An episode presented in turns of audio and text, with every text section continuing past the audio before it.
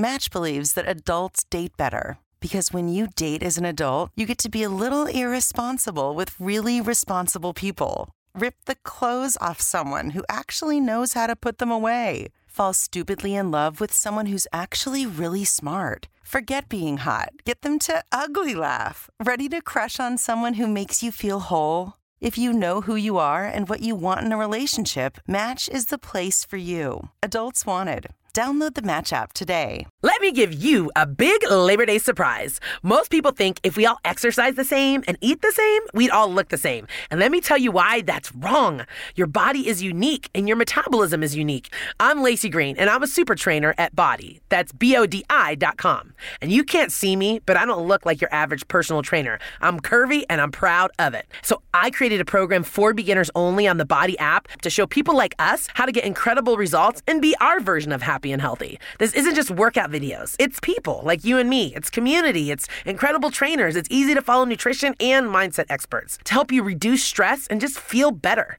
And you can get started with my new program called For Beginners Only. Now, here's the big surprise. If you go to body.com right now, that's B O D I.com, not only can you get everything Body has to offer at 50% off with an annual membership, you'll also get an additional 20% off, but only during Labor Day weekend. Let's do this together. Go to body.com. That's body with an I.com.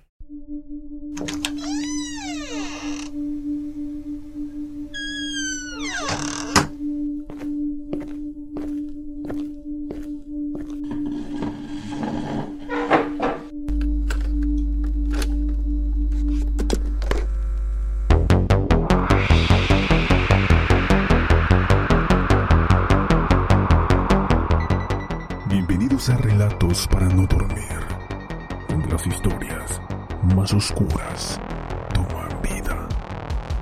Comenzamos.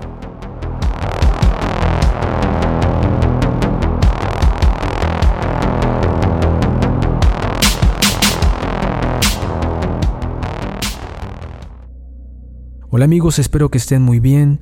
Hoy les traigo otro caso de un asesino en serie, Andrei Chikatilo. Andrei Chikatilo es sin duda uno de los más despiadados y prolíficos asesinos seriales de la historia.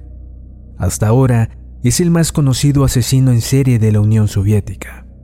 Su actividad criminal lo llevó a realizar al menos 53 asesinatos.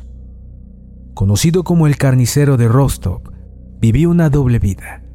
Como hombre casado trabajador y miembro de la sociedad comunista del momento, y como asesino dotado de gran habilidad para ganarse la confianza de los niños y disfrutar con impunidad de sus horrendos crímenes. Andrei Romanovich Chikatilo nació en Ucrania el 16 de octubre de 1936, en una pequeña aldea en tiempos de hambruna de Holodomor, donde morían cientos de personas cuyos cadáveres se amontonaban en las calles y campos.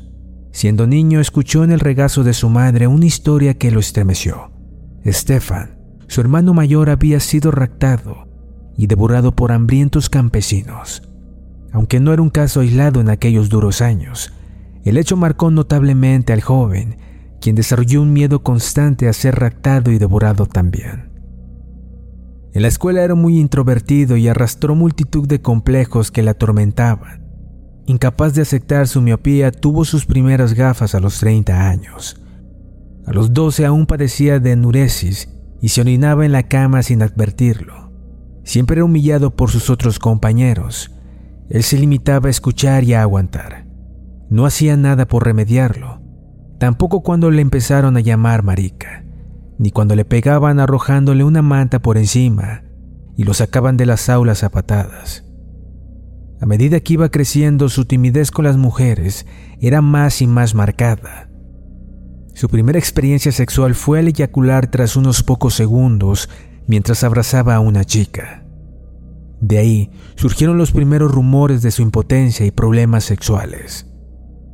Como todos los ciudadanos soviéticos que habitaban en la URSS, sirvió en el ejército rojo y luego se dedicó a los estudios, obteniendo tres títulos, uno en lengua y literatura rusa, otro en ingeniería y en marxismo-leninismo. Para 1971 obtuvo el grado de maestro en filología. Chikatilo era políglota y además un respetado miembro de la intelectualidad soviética. Más tarde se refugió en el comunismo y llegó a ser un miembro destacado del Politburo, pero su fijación con el dogma político rayaba en el fanatismo. Mientras sus credenciales académicas aumentaban, también lo hacía su atracción por las niñas, todas menores de 12 años. Se colaba en los dormitorios estudiantiles para verlas en ropa interior mientras se masturbaba con la mano dentro del bolsillo. A pesar de sus problemas, pudo encontrar una esposa. Logró alcanzar en contadísimas ocasiones la suficiente erección para dejarla embarazada. Pero no dejaba de pensar que la naturaleza lo había castigando, castrándolo al nacer. Era un marido de carácter estable y trabajador, un padre que nunca levantaba la voz ante los hijos, un respetado miembro del Partido Comunista que leía los periódicos y se mantenía al corriente de la actualidad. Discreto, vivía con la rigurosa austeridad que correspondía a un verdadero soviético. Para su frustración en la escuela en la que trabajaba, sus alumnos se burlaban de él. Le apodaban la gansa, porque sus largos hombros encorvados hacían que su cuello pareciese alargado. En 1978, como parte de su trabajo, a Chikatilo lo envían a dar clases a un lugar llamado Shakti, mientras el resto de su familia se muda. Le queda mucho tiempo libre, mismo que dedica a ver pasar a los jóvenes escolares por la calle. Entonces, comienza a fantasear con ellos, que los tienen con él y desnudos. Fue un 22 de diciembre de 1978 cuando Andrei Chikatilo desataría su monstruo interno y con 42 años comenzaría una ola criminal que marcó a la Unión Soviética. Consiguió un cuarto en una calle oscura y apartada donde llevó a Yelena Sakhanova, una niña de nueve años que había abordado en la calle y que convenció para que se fuera con él a una cabaña en las afueras de la ciudad. Sabía cómo hablarle a los niños. Su experiencia como docente y padre le habían dado esa habilidad. Incapaz de penetrarla, utiliza su cuchillo como sustituto en el acto sexual. Chikatilo tenía la idea de que en los ojos de la víctima quedaba impresa la imagen de su asesino, por lo que Aguilana le tapó los ojos cuando lo atacó a puñaladas y la estranguló. Ante el estupor de Chikatilo por este hecho se formó el vínculo fatal entre sangre y sexo. Sacó entonces un cuchillo y se lo clavó a la niña en el estómago. Con cada puñalada notaba que se acercaba más al orgasmo, por lo que no cesó de hacerlo hasta la eyaculación. La penetración ritual con el arma blanca le mostró un nuevo mundo de sensaciones que iniciaría su escalada homicida. Chikatilo había intentado satisfacer su necesidad sexual, movido por la esperanza de llegar a ser igual que los demás, pero asumió que no lo era. Se dio cuenta de que su placer no derivaba de acariciar los genitales ajenos, sino de maltratarlos. Después de su banquete de violencia sexual, se deshizo del cuerpo en un río cercano. Dos días después del crimen, la policía encontró los restos de la niña en un río cercano, y cerca de la cabaña de Chikatilo una gran mancha de sangre. Le habían sacado los ojos. Le habían sacado los ojos. Esta mutilación se convertiría en la firma de los crímenes de Chikatilo. Los policías interrogaron al hombre, pero acabaron inculpando a otro agresor sexual, Alexander Krashenko. Años después de ser ejecutado, aquel hombre fue oficialmente perdonado por la muerte de Sakunova. Antes de la detención del destripador de Rostov, muchos inocentes cayeron en manos de la ineficiencia policía rusa, que con métodos y torturas de la edad de piedra le sacaba confesiones a quien fuera. En 1981, se convirtió en funcionario de abastecimiento de una fábrica y el trabajo, que le obligaba a recorrer una buena parte de la región, le proporcionó la oportunidad perfecta. El 3 de septiembre de 1981, abordó a Larisa Tashenko, prostituta de 17 años de edad. La convenció de ir con él al bosque para tener relaciones sexuales, pero falló en el intento, por lo que ella se rió de él. Esto lo enfureció y perdió el control. Cuando lo atacó y observó la sangre emanar de las heridas de navaja, eyaculó involuntariamente. Desde ese momento quedó claro que para alcanzar satisfacción sexual debía emplear el máximo salvajismo contra sus infortunadas víctimas. En esa ocasión removió los órganos sexuales de la chica y tras mordisquearlos los tiró en el camino. Otras veces removía el útero y ahí depositaba semen. Se especula que tal vez pudo comerse ciertos órganos, aunque Chikatilo negó enfáticamente tal cosa. No solo niñas y jovencitas corrían peligro, también a los niños varones les tocaba su parte de sufrir la furia asesina de Andrei Chikatilo. Con ellos, fantaseaba ser una suerte de héroe que los capturaba para torturarlos. Según sus palabras, ellos sangraban igual de fácil que las mujeres. Cuando le preguntaron que por qué cortaba los genitales, contestó que tal vez era una forma de manifestar su venganza contra la vida que le había tocado vivir. Era frecuente que masticara los testículos removidos a los desafortunados chicos que caían en sus manos. Básicamente buscaba la satisfacción de ver la sangre, el llanto y la agonía de las víctimas. Poder probar la sangre, mordisquear o tragar pezones y demás le daban relajación y la sensación de poseer y ejercer un poder animal. Los dos primeros asesinatos de Chikatilo tuvieron cierto carácter fortuito. Es posible que en ambos casos sus intenciones fueran solamente de índole sexual. Los gritos de terror le excitaban, pero era el asesinato en sí lo que representaba para él un acto sexual supremo. Su tercera víctima fue Liuba Biruk, raptada en una villa, llevada al bosque y acuchillada 40 veces. Chikatilo asesinó a otras tres personas ese año. Entre ellas se encontraba su primera víctima masculina, Oleg Poshavet, de nueve años de edad. El cuerpo no se encontró, pero Chikatilo afirmó ser el responsable y declaró que le había arrancado los genitales.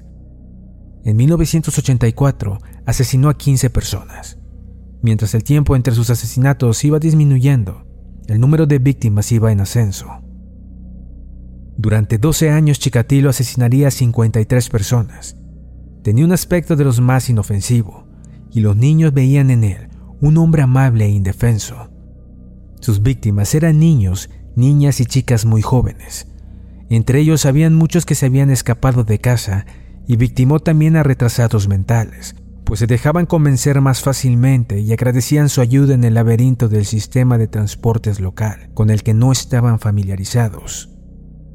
Chikatilo los elegía entre la multitud en estaciones ferroviarias y en paradas de autobús y con algún pretexto los convencía para que los siguieran a alguna zona boscosa. Una vez allí, les infligía entre 30 y 50 puñaladas. Todas sus víctimas sufrían la mutilación de los ojos. A las adolescentes o chicas jóvenes les seccionaba los pechos o los pezones, ya fuera con sus afilados cuchillos o con los dientes. El útero era extirpado con tal precisión que todos los cirujanos de la provincia de Rostock pasaron a ser sospechosos en potencia.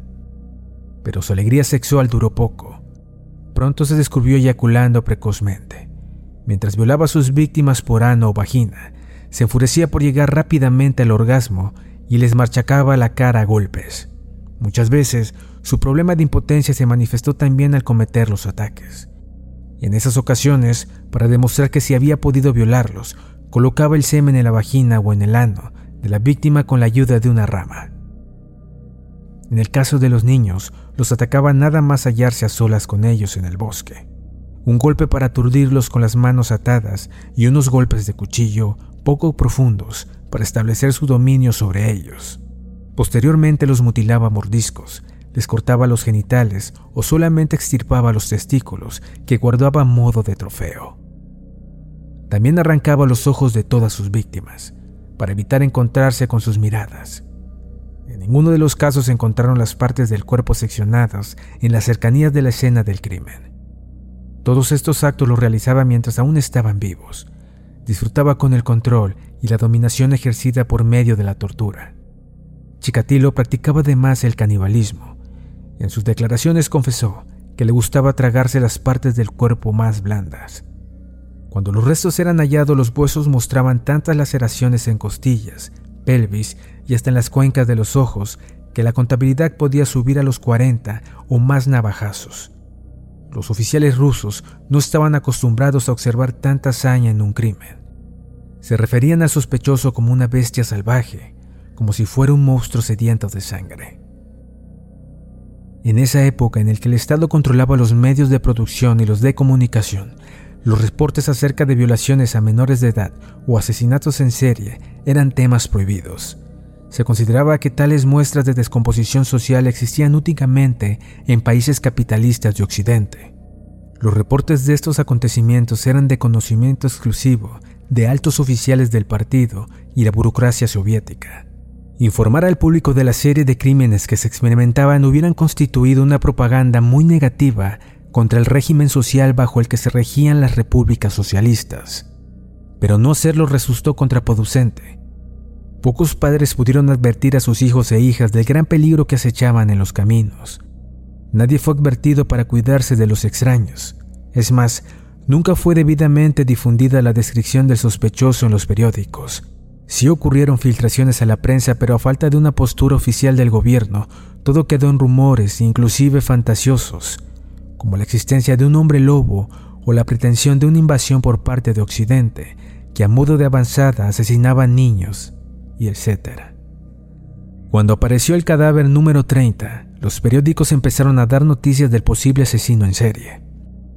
Todos creían que se trataba de un retrasado mental, a pesar de que la policía no estaba de acuerdo, pues la amplia dispersión del asesinato indicaba que este tipo disponía de un vehículo, factor que en la URSS era eliminativo. Era obvio que los crímenes eran obra de un asesino serial, pero el gobierno se negaba a reconocerlo. Afirmaban que los asesinos seriales eran un producto del capitalismo estadounidense y en la URSS no podían surgir.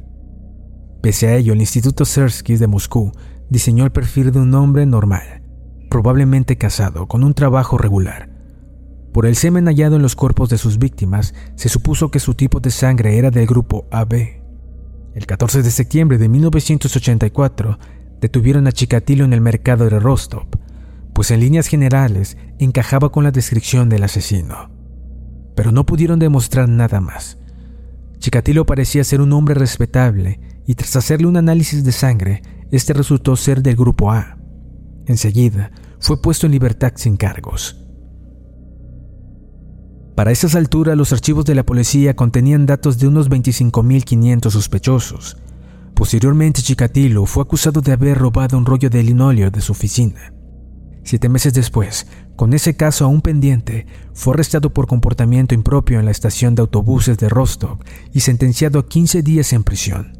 Sentenciado a un año de cárcel por el robo de linóleo, el juez simpatizó con él y lo liberó antes. Luego de que el número de niños varones asesinados comenzó a crecer, se comenzó a investigar a la comunidad gay de la religión. Esta estrategia únicamente abrió los ojos de los oficiales encargados acerca del mundo oculto de violencia y sexo de los rusos. Hay que recordar que en aquel tiempo la homosexualidad estaba completamente prohibida. Sin embargo, ellos no tenían nada que ver con los crímenes, ni Andrei Chikatilo tenía algo que ver con ellos, por lo que a final de cuentas solo fue una pérdida de tiempo. Cuando se abandonó esta línea de investigación, se habían interrogado alrededor de 150.000 personas.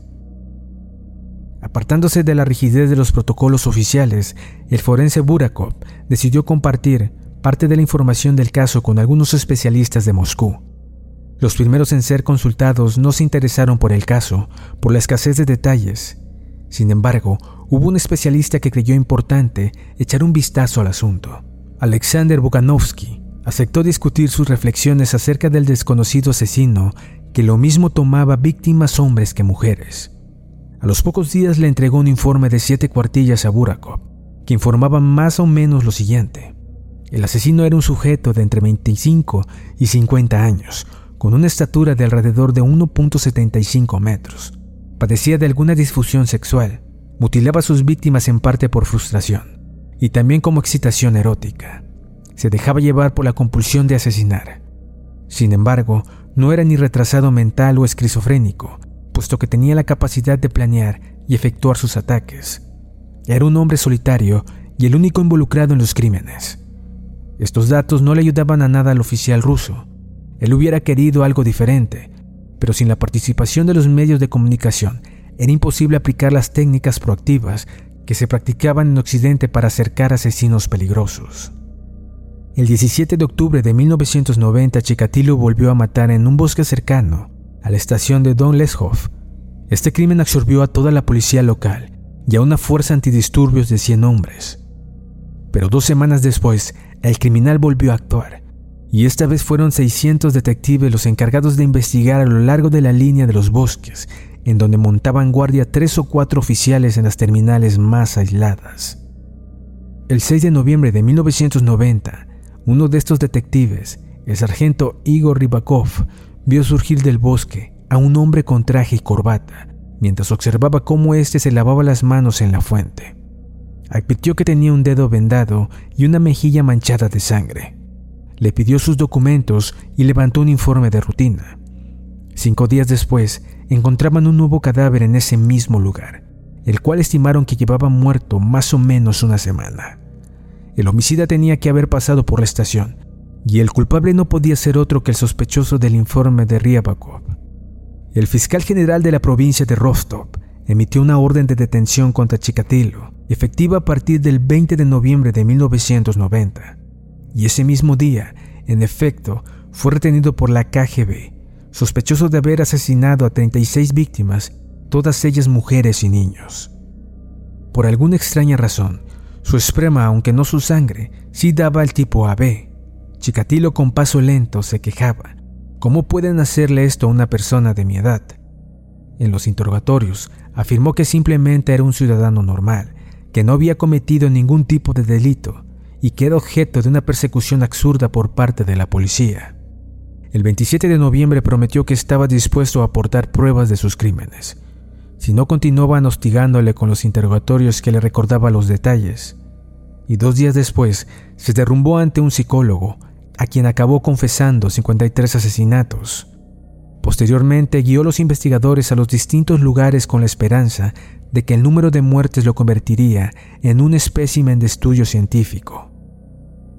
Andrei Chikatilo escribió una declaración firmada para el fiscal general que decía, me detuvieron el 20 de noviembre de 1990 y ha permanecido bajo custodia desde entonces.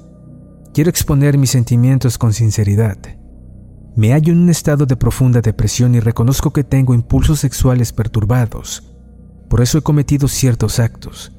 Anteriormente busqué ayuda psiquiátrica por mis dolores de cabeza, por la pérdida de memoria el insomnio y los trastornos sexuales, pero los tratamientos que me aplicaron o que yo puse en práctica no dieron resultado. Tengo esposa y dos hijos y sufro una debilidad sexual, impotencia. La gente se reía de mí porque no podía recordar nada. No me daba cuenta de que me tocaba los genitales a menudo y solo me lo dijeron más tarde. Me siento humillado. La gente se burla de mí en el trabajo y en otras situaciones. Me he sentido degradado desde la infancia y siempre he sufrido. En mi época escolar estaba hinchado a causa del hambre e iba vestido con harapos. Todo el mundo se metía conmigo. En la escuela estudiaba con tanta intensidad que a veces perdía la conciencia y me desmayaba. Soy un graduado universitario. Quería demostrar mi valía en el trabajo y me entregué a él por completo. La gente me valoraba, pero se aprovechaba de mi carácter débil. Ahora que soy mayor, el aspecto sexual no tiene tanta importancia para mí. Mis problemas son todos mentales. En los actos sexuales perversos experimentaba siempre una especie de furor, una sensación de no tener freno. No podía controlar mis actos. Desde la niñez me he sentido insuficiente como hombre y como persona. Lo que hice no fue por el placer sexual, sino porque me proporcionaba cierta paz mental y espiritual durante largos periodos sobre todo después de contemplar todo tipo de películas sexuales. Lo que hice, lo hice después de mirar los videos de actos sexuales perversos, crueldades y horrores. Lo que la policía dedujo de esta declaración es que el asesino trataba de buscarse una posible salida alegando enfermedad mental. Chikatilo mostraba una obsesión por recibir tratamiento psiquiátrico. Los psiquiatras del Instituto Sersky, no obstante, lo veían como un sádico que no sufría ningún trastorno que pudiera impedirle saber que sus actos estaban mal. Sus acciones eran premeditadas. Por esa razón, en octubre de 1991, dieron a conocer sus conclusiones, diagnosticando que el asesino estaba legalmente cuerdo. El juicio se inició en abril de 1992 y duró hasta octubre de ese mismo año. Chikatilo, afeitado y con la cabeza completamente rasurada, presenció su juicio desde una jaula de metal. Siempre vistió su camisa favorita, blanca, roja y negra, estampada con los cinco aros olímpicos. El primer día deleitó a los fotógrafos esgrimiando una revista porno. pero más tarde, abatido, se quitó la ropa y meneó su pene flácido gritando, fíjense qué inutilidad.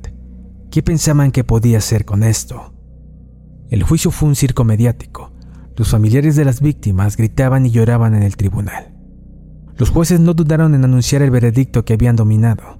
El 15 de octubre de 1992 fue sentenciado a la pena capital.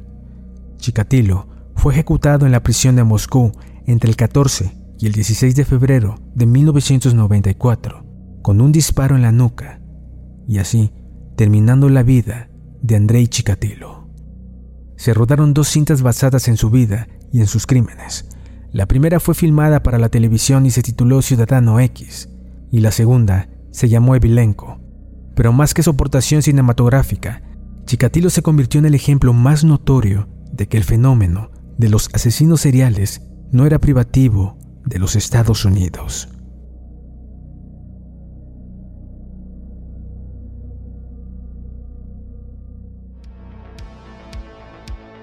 Muchas gracias por habernos escuchado y espero hayan disfrutado del programa. Nos vemos pronto.